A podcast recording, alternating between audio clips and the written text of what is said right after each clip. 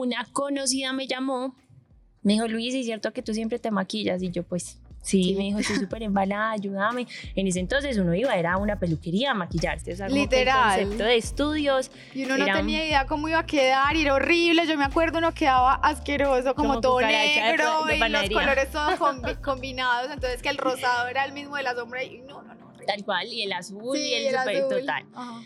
El caso es que, bueno, ella llegó a mi casa, como te digo, la maquillé exactamente con lo mismo mío. Eh, terminamos, le mandé una foto a una amiga y la amiga en cuestión de segundos estaba en mi casa. A todas las maquillé en el inodoro, literalmente. ¡Tan linda! Me encanta.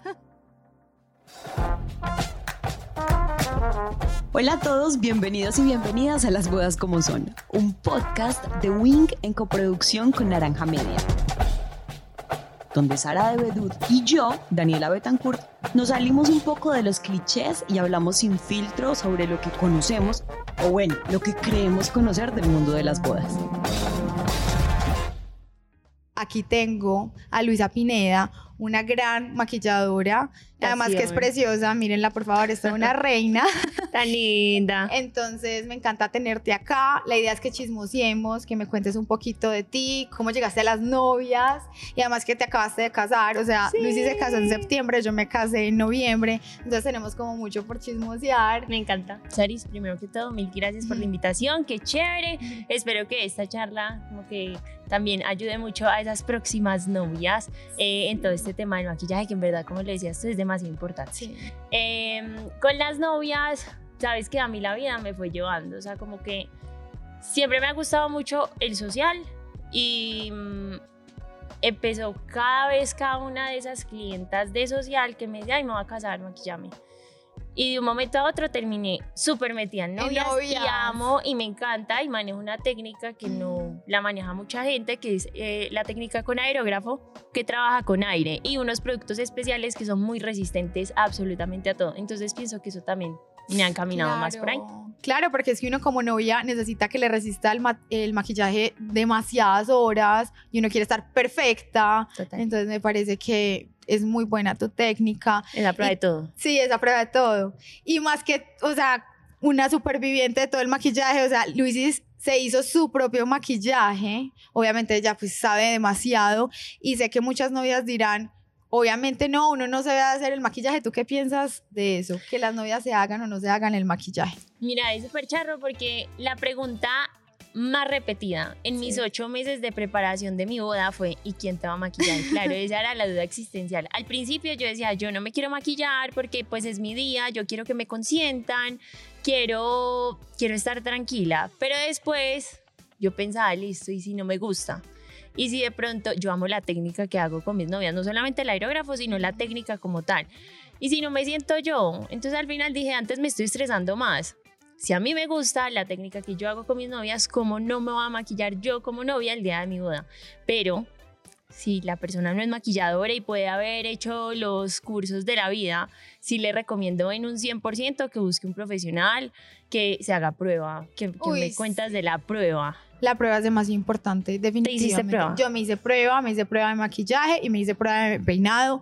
Yo soy súper necia, soy de ese tipo de personas que nunca, nunca me ha gustado que me maquillen, casi nadie, porque yo en algún momento fui eh, modelo de fotografía de moda y yo cada vez que llegaba a mi casa, yo decía, ¿qué es esto tan horrible? No me gusta nada, no me gusta la sombra, no me gusta eso, no me gusta lo otro. Entonces yo era muy necia hasta que encontré a Camilo, mi maquillador, y me leyó muy bien, pero igualmente sí o sí la necesitaba y todas mis novias les digo lo mismo, como por favor háganse la prueba, es demasiado importante. ¿Sabes, Aris? que me parece súper importante como que tengan en cuenta las próximas novias en cuanto a si es importante o no tener una prueba me ha pasado que llegan con un referente y me dicen, mira, yo quiero esto, tal cual. Pero pues me muestra el súper referente de Pinterest, que es la foto súper editada, que es la súper modelo, que es una persona con facciones súper diferentes. Y por más que uno trate de hacer la misma técnica y utilice los mismos tonos, pues al final todos somos con morfologías completamente diferentes y todo se va a ver muy diferente. Me pasó eh, recientemente tuve una novia, una prueba. Normalmente yo en la prueba me demoro una horita, una horita y media, dos horas máximo. Me demoré cuatro horas y media. Cuatro horas y media. Yo me quería sentar a llorar Porque al principio todo era risas. Ya a las tres horas ya yo decía, no entiendo, pues ya. Pero ya. ¿qué era lo que pasaba? Me llevó un referente y yo le decía, o sea, mira, naranja, naranja, raya, raya. Esto es, y le decía, es exactamente lo mismo. Y me decía, pero yo me quiero ver así. Ya al final, ella estaba súper estresada también. Sí. Ya al final me dijo, bueno, no, sí, el día de la boda quedó espectacular, pero impresionante. Lo, lo mismo que decía ahorita, no se compara con, la, Sí. con el día de la prueba. Pero sí es demasiado importante porque por más que uno vea que a Saris, por ejemplo, le queda súper lindo, no sé, los labios del color que tiene hoy en este momento, puede que yo me lo aplique y por mi mismo tono de piel yo digo, uy, no, me veo fondo entero, que muchas veces me pasa. Pasa. Total. sí. Entonces esa parte es súper importante. Ay, no, Luisis. Y bueno, hablemos como de cosas oscuras. Don'ts, o sea, como cosas que no puedes hacer en tu maquillaje el día de tu boda, que tú digas, pues pucha, favor, no. tengan esto en cuenta, por favor, no lo hagan, no se les ocurra. Mm, en cuanto a técnicas, yo con las novias soy como que siempre voy por la misma línea. A mí me encanta el glitter, o sea, para mí es como un must. Sí. Mm, el tema de los cortes, que ha estado muy en tendencia también, ya ahora ha bajado. Me refiero a un corte como un cut crease, no sé si lo has visto, que es como acá súper marcado. Súper marcado, blanco, sí. O que lo tiran a un open banana. Ya esa tendencia se ha ido mucho más atrás, pero no falta. Eso es un don't, don't, por favor. No lo don't. hagan. No, no lo hagan, no. Em, yo sé que es muy difícil no molestarse la cara. Sí. Y en esos días de tanto estrés suele salir mucha cosita. Vayan a donde un dermatólogo y no se pongan a hacer sus menjurjes naturales que me ha pasado. Que dicen, ay, es que estaba muy estresada, entonces me quería hacer una mascarilla natural con avena, con eh, miel y no sé, café. Estoy diciendo cualquier cosa. Eso es lo peor para la piel. Vayan a donde un dermatólogo. Total, alguien que sepa que les Alguien que ayude. sepa. Incluso a mí muchas veces me preguntan, Sí. ay, ¿qué hago? Y yo digo, no, o sea, por ética no soy capaz de recomendarte nada. Obvio. Em, hacerse de pronto algún, algún procedimiento estético muy reciente. Ejemplo, ay, es que me quiero ver como más boconcita. Uno recién, pues queda como un, como un pescadito, o sea, no. O Botox. ¿Quién quita? ¿Qué- Que a qué- uno le quede mal el Botox Sí. y quede con un ojo apagado. Me muero. Y uno faltando, no sé, una semana. Y el Botox dura como que seis meses. Seis meses, es. al- ¿Qué hace uno? No, me No, muero. ¿Te imaginas uno picho? No, me muero, me muero. Tú pero que no tenías falta. claro que no podías hacerte antes del matrimonio. No, lo que tú estabas diciendo, yo no quería un maquillaje muy cargado, yo quería algo muy natural y que no me sintiera extraña, porque yo cuando me veo muy, muy maquillada, no me reconozco y yo me quería reconocer, o sea, yo quería sentir que yo era yo y que no Sí. era como una muñeca diferente. Entonces siento como que quería que el maquillaje como que representara eso de mí, ¿cierto? No, está linda, Ay, está divina. Si no la han visto, búsquenla. Tan Estaba linda. preciosa. Y tú, o sea, ella era una reina de verdad. Yo, por ejemplo, yo tenía claro desde antes del vestido, de cómo me iba a maquillar, de dónde me iba a casar, todo. Yo tenía claro que quería los labios rojos. Rojos. Eso me pareció Rojos. impresionante. Yo me podía morir y fue lo primero Sí. que compré lo primero que todavía me propusieron el 31 de diciembre y yo creo que yo pedí eso al otro día.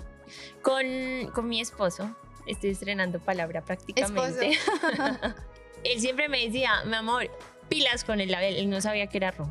Pilas con el labial porque fijo va a quedar todo manchado y yo no, mi amor, relájate, oye, no. Y yo pensando, y yo, yo, ¿qué voy a hacer con ese rojo? Sí. Claro, el día del matrimonio yo compré una marca que es súper resistente a todo Sí. se llama Kat Von D. Hice pruebas de todo y súper bien. Y el día de la boda ya pues pude besar a la novia y fue un piquito y un piquito que quedó como un guasón, o sea, con, ay, perdón, con el labio ahí marcado. Ay, no, qué risa. Qué risa. Y como era prueba de todo, no le quitaba. Ay, claro. no. Después cuando llegamos al, al centro de eventos, ya con un aceitico, ya ahí lo quité, pero qué risa. No, no, no, todo, todo lo que uno dice pasa, definitivamente. Luisis, ¿y qué historias dramáticas has tenido en estos días? Escuché, eh, estuvo muy de moda en TikTok, una novia que fue eh, a la prueba con la suegra. Y no, a la prueba no, el día de su matrimonio fue, estaba con la suegra y no se llevan muy bien, pero ella pues como por hacerle la atención a la suegra querían arreglarse todas en la misma casa, bla, bueno. La cosa es que todas estaban en la casa y mm, la suegra empezó a ver cómo estaban maquillando a la novia. Entonces le dijo a la maquilladora, ¿sabes qué? Yo quiero exactamente que me maquilles igual a ella, o sea, yo me sueño, yo no quiero que me maquille nadie más porque la maquilladora había llevado como a su crew, pues como Sí, claro. a toda la gente para que maquillara pues al resto de las personas de la novia.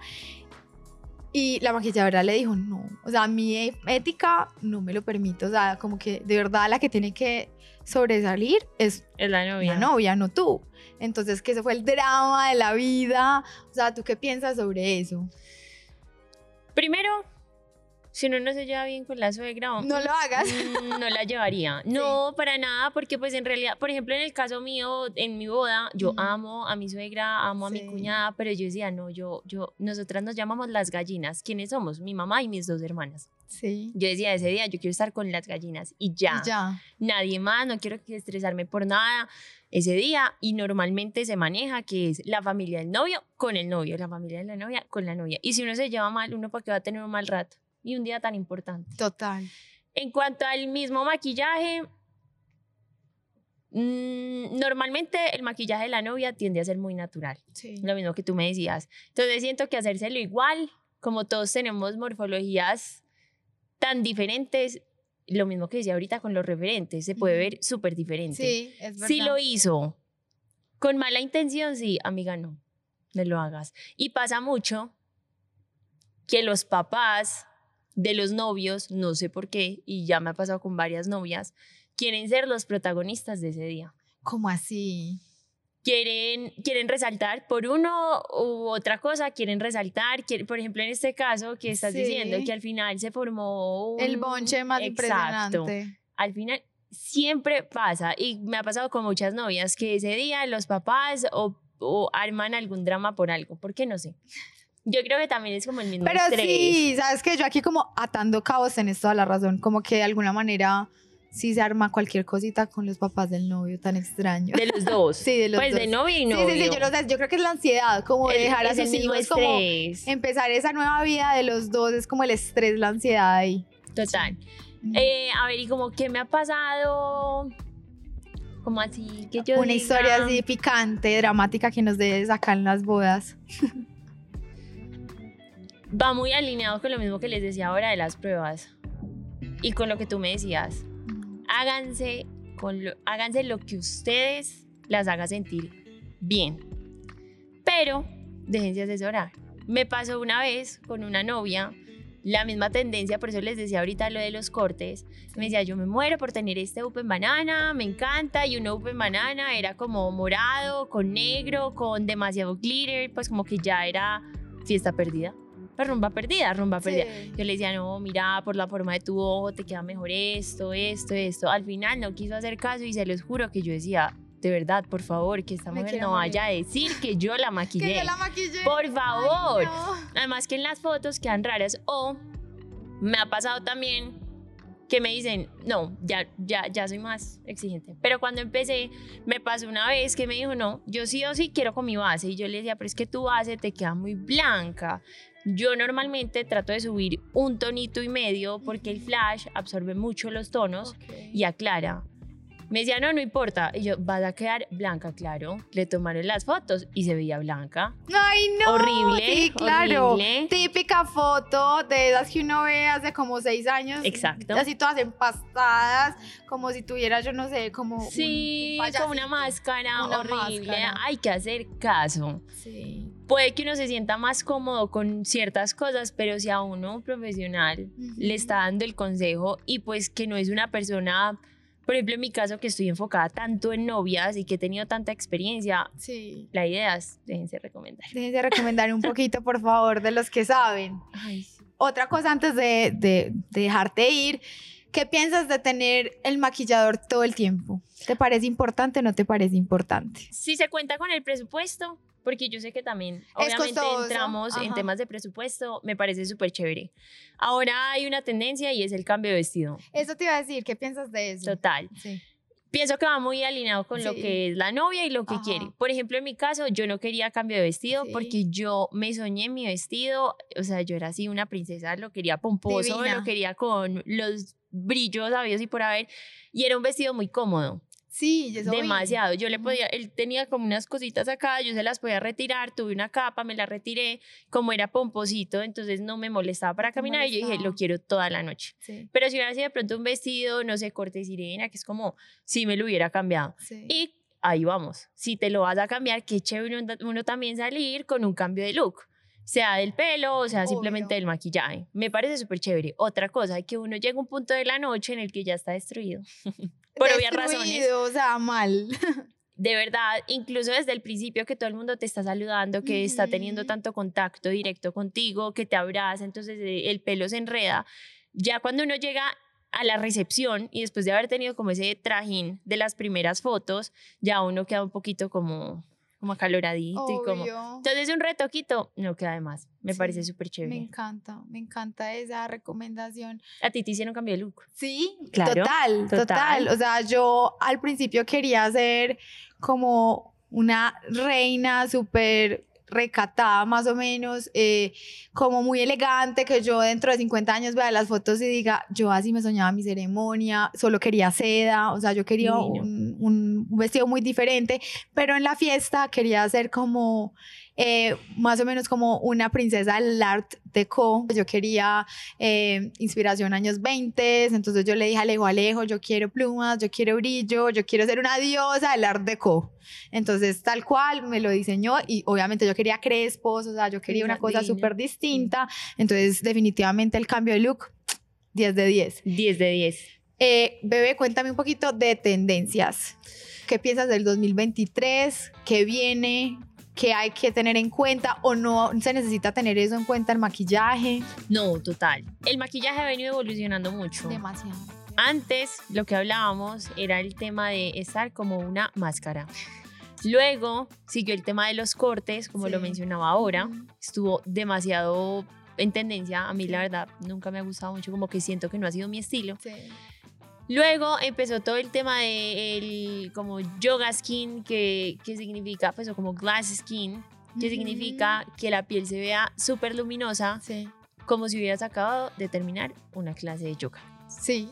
Y pienso que esa técnica o esa tendencia llegó para quedarse, Para quedarse. de cierto modo. Como que ves, uno se va súper glowy. A mí me encanta. Por ejemplo, yo cuando maquillo, yo no sé yo la piel. Yo sé yo cosas súper Sí, necesarias. de míralo, resto, O sea, se ve.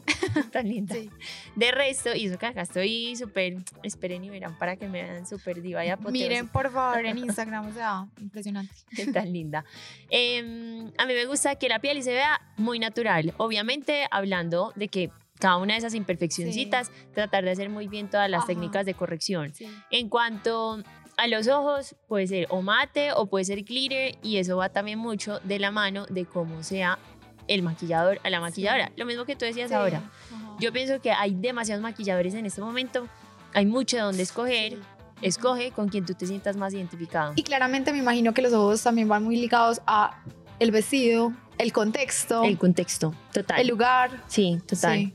Em, el tema de las cejas, así como tú las tienes, en este momento el- la ceja orgánica sigue súper en todo su furor. sí. Eh, hay novias muy románticas que prefieren algo más definido, como Sí. hay unas que son más arriesgadas, Arriesgadas. que- Ajá. se va por ese lado. Sí. Em, no, pienso que las tendencias, vamos en eso, en, en full naturalidad, pero en mi caso, para mí, un ojo enmarcado es Lo todo. mejor, top. todo. Así yo apliqué solamente, no sé, naranjita o cafecito suavecito en todo el párpado.